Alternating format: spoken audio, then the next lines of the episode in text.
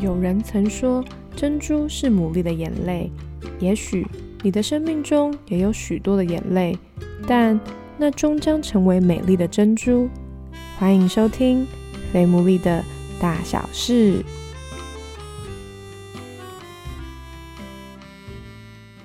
Hello，大家好，我是 Sarah，欢迎大家收听我们今天第二十八集的《非牡蛎的大小事》。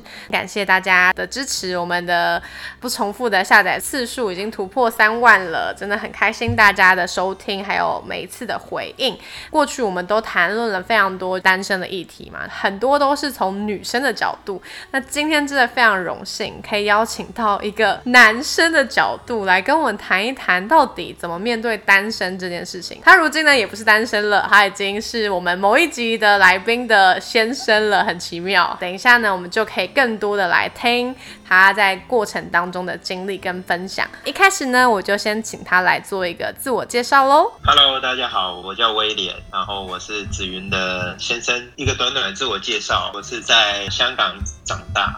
然后在大学的时候去美国读书，我毕业后搬回香港一段时间，我后来又搬回美国，然后大概在一八年底的时候认识子玉，然后我一九年就搬来台湾，这样有一点点空中飞人的感觉，就是好像可以飞来飞去、飞来飞去的感觉。的确有段时间的确飞蛮多的，对。那一开始呢，就是我最好奇的，因为之前采访紫云的时候，他就是有分享说他的先生的经历也很特别，跟他一样单身了十年。男生跟女生在面对单身的这个心境，我不晓得会不会不一样，所以我想要问一下，说你你还记得那时候的心情啊、感觉啊？你会很着急，想要赶快交女朋友吗？还是也不会？单身十年就是从我高中。结束后，我要去美国念大学，开始最后一段谈恋爱是在高中的时候。结束以后，我就到认识子云前都没有，就是谈过恋爱。男生单身来讲的话，其实我那时候我还蛮铁了心，觉得说我要花一点时间来预备自己。我想要出国的时候，是想要说我想要更认识自己，也想要在这个过程当中好好锻炼自己。那时候回想高中的时候，我觉得自己很笨。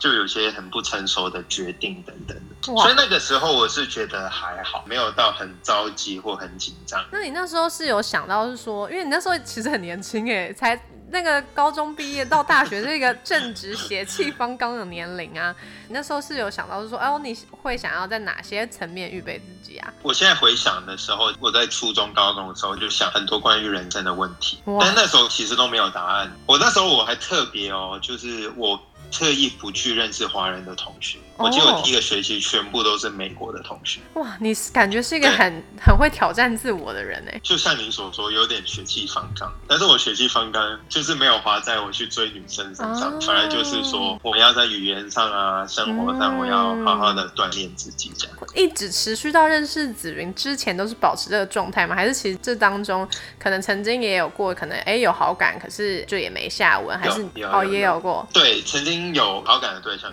但是过程当中。没有到后面也没有继续发展下去，就变成就是一直单身到认识资源之前。毕竟可能语言的进步或者是文化适应都一定的时间内就是会达成嘛。你大概是从什么时候开始觉得说，哎，我要开始来想一下我跟感情有关的事情啊？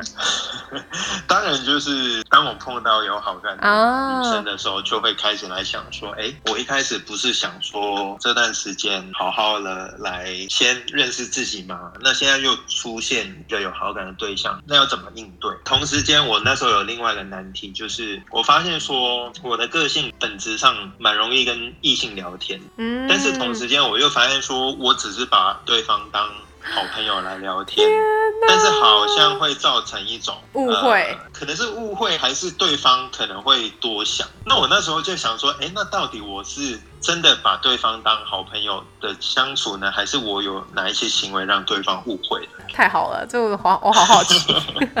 其实这个就是那时候我觉得没有处理的很好，嗯，就是我们也没有暧昧或干嘛，只是突然有一天他就消失了，然后就发现说啊，为什么我们聊得好好的，为什么突然他不跟我讲话了？透过我们的共同朋友去了解这个事情，原来才发现说，所谓的纯友谊好像在异性关系当中。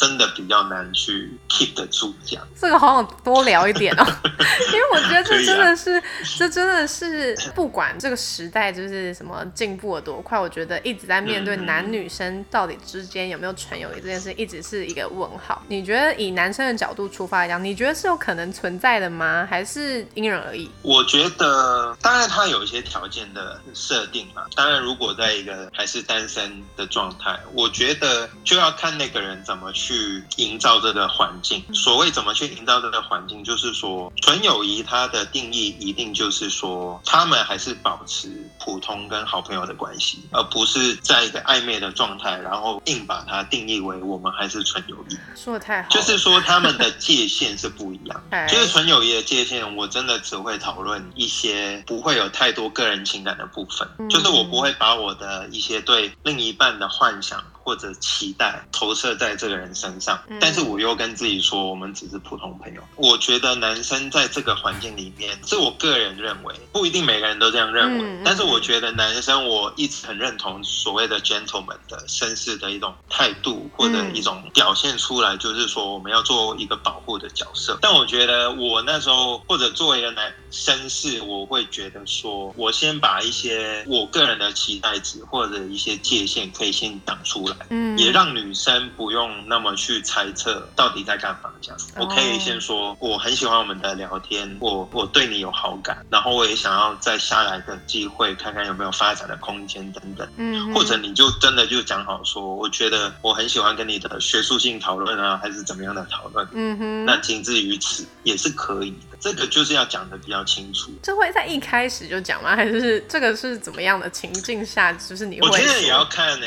因为有些人我们就一见如故嘛，就我跟你可能啊没见过面，但第一次见面就聊了很多，好像认识了很久。嗯，但有一些人可能你认识了很久，但就是那样子。是，所以其实我觉得每个 case 都有点不一样。嗯，但我觉得在刚刚认识到开始有一些觉得好感的出现，我觉得慢慢就可以去聊这个事情。像我跟子源那时候就是蛮快就对啊，就聊到这一块。那继续就是在问威廉，毕竟后期就是呃有好感了嘛，然后呢就也开始，我相信也开始在想，对，那你的另外一半在哪里啊？你会着急吗？我也有过很期待、很担心的阶段，我觉得都是起起伏伏、欸。哎，就是说有个阶段我很渴望，哦，觉得差不多了，我觉得我自己预备的差不多，但是嗯又好像没有东西发生，想说哦，可能我还没有预备好，那算了，嗯我还是专心去发展我的工作啊，或者各其他方面。我觉得有段时间我会特别紧张，但有些时候我就觉得说，好，我努力过了。那在认识子云之前，其实有一段时间。我的身边的好朋友有点担心我，就常觉得说，哎，你也很好啊，你也是期待有以后有家庭，但为什么就是没有认识到女生？我就分享我的想法、我的看法嘛。嗯他们就说你太理论了，你如果真的想要认识到可以交心的人，你就可以找得到这样的人。嗯，当然，你有不好的目的意图的话，你也是可以做得到。到了软体，那我那时候其实蛮反感的，因为我觉得我听到的一些案例都好像用 dating app 的时候的目的都不太一样。但他们最后就说服我说，其实用 dating app 本身是很看你自己想要怎么样，嗯，你就会认识到怎么样的嗯人。我就在 dating app 上有聊天跟见、嗯跟一些女生见过面这样。哦，在美国、香港都有。OK，在当中，其实我见了好一些人，但是都没有发展下去。得到一个领悟，就是说我到底在想要找一个什么样的另一半好，其实我就发现说，原来有些东西我 OK，有一些是不 OK 这样。所以这变相的也变成好像是一个，也真的顺利的让你去拓展了交友圈，然后但同时又让你认识了自己。对 OK，当然这个过程还是要很用心。讲到这边，我就蛮好奇的，因为就代表你其实在这个过程中，你也有去尝试去认识人嘛。那究竟就是子云，他我刚刚找到了，他是第十七集的来宾，大家可以回去听他的故事。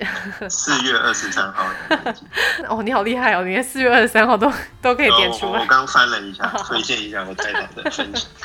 好，紫云，他是什么点让你就是觉得哇？就是这个女生，而因为我记得你就是在这个当中，你还就是还有飞来台湾，然后甚至隔一年就确定就在台湾了，这是一个很大的变动。那究竟这当中是什么让你愿意有这么大的转变呢？就刚好在认识子云之前，我就是经历了我用交友软体认识朋友的这一段。其实那一段以后，我就觉得说我认识够了，我觉得我我已经尽力了，有种又回到那种半放弃的状态，也没有放弃，只是说我又回到一种被动等待的状况里面。是直到有一次我在美国的一个朋友，他也是我跟子云的共同朋友，我就请他跟他太太我家吃饭，然后就聊到这个话题，他就说。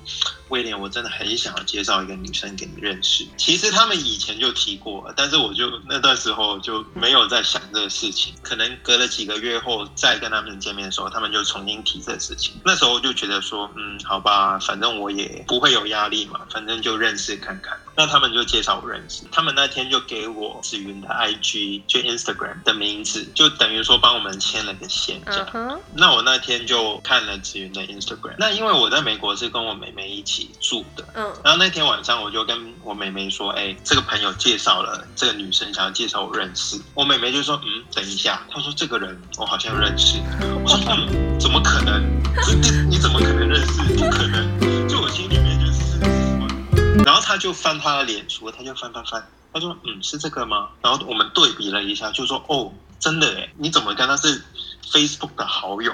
哇哦，这这我妹妹是一个很。不会跟新朋友加脸书，她就是那种你在公众场合，她就是安静做她自己事情，绝对不会主动去认识人。嗯，谁知道我妹妹居然几年前就认识他了？哇，天哪，就是很傻眼哦。我跟子云的被介绍，然后当中有很多这种很神奇的确句吗？还是你叫什么？就我跟他认识，真的好像有被祝福的那种感觉。嗯嗯嗯。对，那第一个一定是我妹妹，因为我一直觉得说，如果以后我的太太跟我妹妹是出不来的，嗯，我觉得我会很痛苦，因为我跟我妹妹关系也很好，所以第一关就过了，就第一关就过了。其实说实话，我们第一次见面，对我记得好像不是很，对对对，没有很好，嗯，就是蛮干的啦。就是我离开台湾后，其实我就回到。美国就是一段时间嘛，但我们那时候，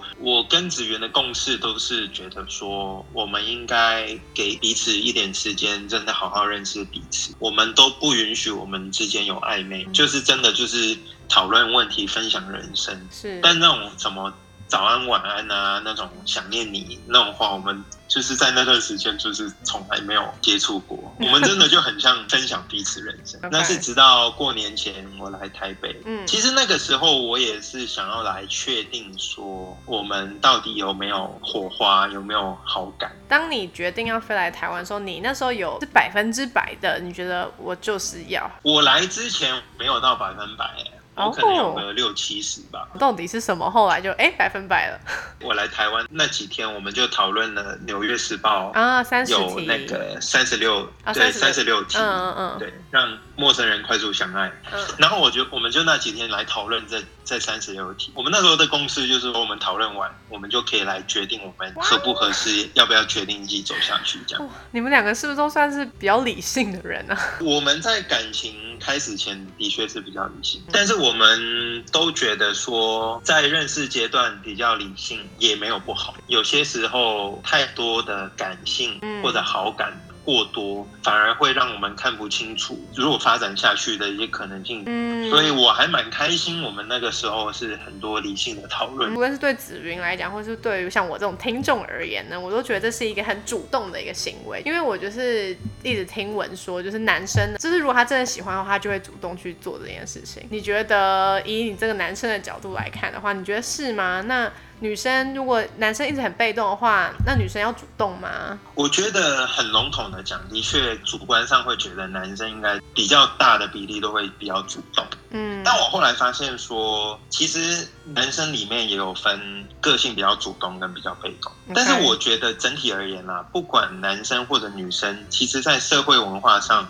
他们都有各自的包袱。那男生的包袱可能就是你要懂赚钱，你要养家，你要保护家人。可能对于男生在这种文化底下，他出来的表现就会说：好，那我先预备好，我再去行动。我身边或者我听一些故事，就会说男生一直没有主动，不管是追求还是没有主动去想要求婚或者想要结婚。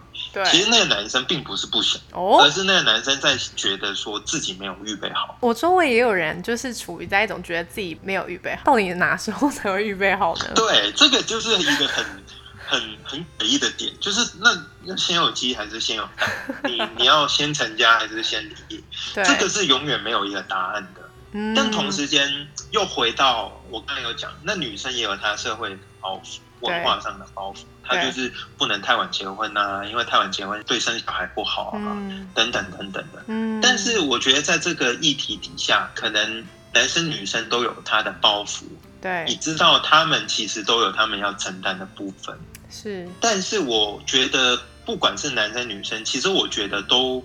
谁主动都没关系，嗯，但是前提是彼此都要给对方有一个勇敢的一个环境。什么意思？什么叫勇敢的环境？我我用男生的角度来讲好了，比方说，如果认识子云的时候，我没有，因为男生好像都要自己证明自己，我很厉害啊，我很赚钱啊，我家里买房买车来证明自己有这种可以成家的的条件。嗯哼，但是其实有有些女生可能觉得这不。是最重要的嘛？只是社会上觉得男生应该这样子，但是很多女生可能觉得。我们相爱，然后我们一起努力，比那个更好。没错，对。但是这个东西，你要把这个纸窗捅破啊！你要把它讲开，不然长辈的压力当然就是你没有房子，你凭什么娶我女儿？嗯，你没有车，你没有干嘛？你没有存款，你要到底要怎么结婚？我觉得两个人很重要，就要先去讨论，要把这个事情先讨论好，不然他们去到长辈那一关，或者社会大家怎么看这个事情，他们就会卡住，因为觉得哦，我现在。薪水怎么样？然后我要努力存够钱买房子后才可以结婚。那那我十年内都做不到，那我十年后再说。所以很多人就会因着这些没有讲开议题话题而却步了。嗯，所以我刚才讲到说要让一个环境让彼此可以勇敢的点，就是讲呃，英文会叫 taboo，就是你不不能讲的事情。taboo 哦，好酷哦，就是 T A B O O。T A B O O taboo，哇！我今天学到了一个新的东西耶，taboo 就是国外会讲这个 taboo，就是说你不能说的，但是它是一种禁忌，就你讲了好像就是你丢脸。OK，就是说，可能我作为男生，我不想上班，我想要在家里带小孩，他可能就是一种态度，就是一种禁忌，就通常男生不会这样子做。嗯哼哼，所以你是鼓励，是说，就是其实，在这种话题，其实是也可以在朋友的时候，就是可以大概了解说对方的点，这是这个意思吗？还是对啊，因为我跟子源在一起之前，我们几乎把人生大概可以遇到的状况都先讨论了一遍，并不代表说我们到时候一定会这样子做，但起码说我们已经有个。大致的方向跟共识，那这方面其实我也很感谢子源，因为如果不是他给我很大的信心，其实我也不觉得我搬来台湾是可以发生的。嗯，那今天呢真的是太精彩了，就是我第三个问题都还没有问到，就是我们时间就已经到了，是因为我知道说威廉他其实对于十六型人格就是蛮有研究的，看有没有可能。再找一集来跟他聊一聊，那很开心。今天就是威廉先来跟我们分享，就是我觉得真的我们比较少男生的角度，所以我今天真的很开心可以听到就是威廉而来的这些种种的故事。那就是呢，今天就真的先只能就是聊到这边。那今天就谢谢威廉的分享了。我觉得在在这个当中，虽然我们很多的听众我觉得是女性，但是也许就是因为我们都是女生，所以我们太少有男生的想法。但希望今天呢，透过威廉他自己的分享跟他自己的经历，也可以让各位女生们，你可以对于现在，也许你也正在一段在想到底要不要前进的关系当中，也许他的经历也可以激励你。那我们今天就到这边喽，谢谢大家，谢谢谢谢，拜拜。